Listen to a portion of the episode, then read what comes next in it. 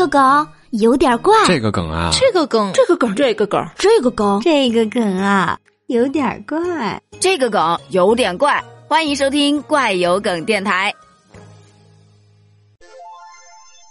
听说现在年轻人都特别喜欢到寺庙去上香。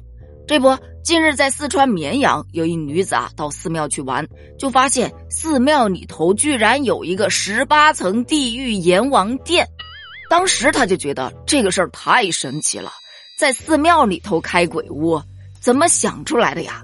他本来也只是想到寺庙去走一走，结果走到一个比较偏僻的地方，就发现了这么个鬼屋。虽说只要五块钱玩一次。很好奇，但他也没敢进去。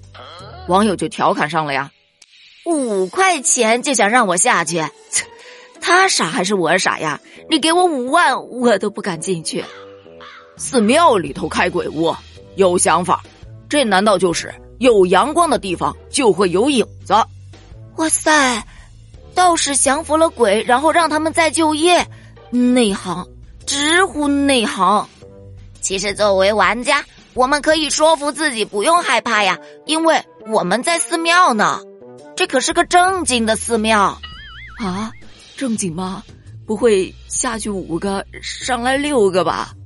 朋友，你是懂恐怖的，那我要是花了这五块，走过了这个地狱，等我嘎了，可不能再拉我去了啊！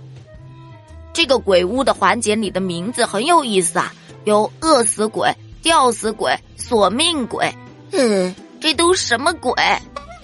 这可是佛经里面描述的地狱，不是外面那种娱乐性的鬼屋。你们到底懂不懂啊？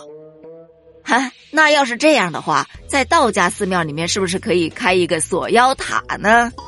我个人是觉得，在寺庙里面开鬼屋，感觉挺应景的呀。